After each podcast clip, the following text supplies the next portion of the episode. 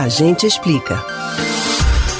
O nosso ouvinte Sérgio, do bairro de Pau Amarelo, em Paulista, ouviu uma palavra e ficou curioso sobre o significado. Eu queria saber, você explica, se for possível você colocar no ar, é sobre corporativismo. Agradeço, viu? Boa tarde aí, amo você. E você, já ouviu falar em corporativismo? Sabe o que quer dizer?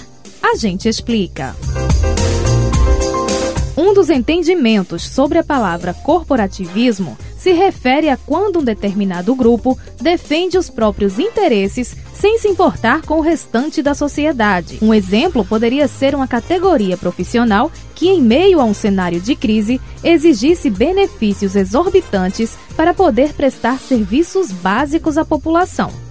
Outra situação seria o esforço de alguma organização de empresários para deixar um produto mais caro e assim poderem lucrar mais. Também se chama de corporativismo algum caso em que uma instituição responsável por julgar irregularidades proteja infratores por eles fazerem parte dessa mesma entidade. Com esses recortes, o conceito de corporativismo estaria ligado a condutas negativas, antiéticas e egoístas praticadas por uma classe. Mas existe também outro significado para a palavra. Corporativismo é o nome dado a uma corrente política que busca a organização da sociedade em diferentes corporações produtivas.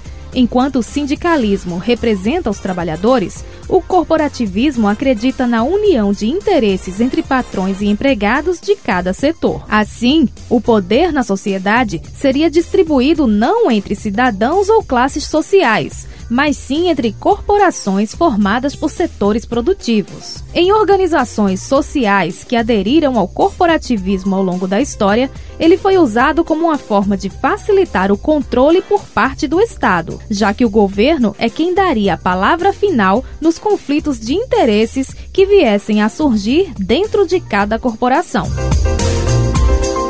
Você pode ouvir novamente o conteúdo desse ou outros A Gente Explica no site da Rádio Jornal ou nos principais aplicativos de podcast: Spotify, Deezer, Google e Apple Podcasts. Betânia Ribeiro para o Rádio Livre.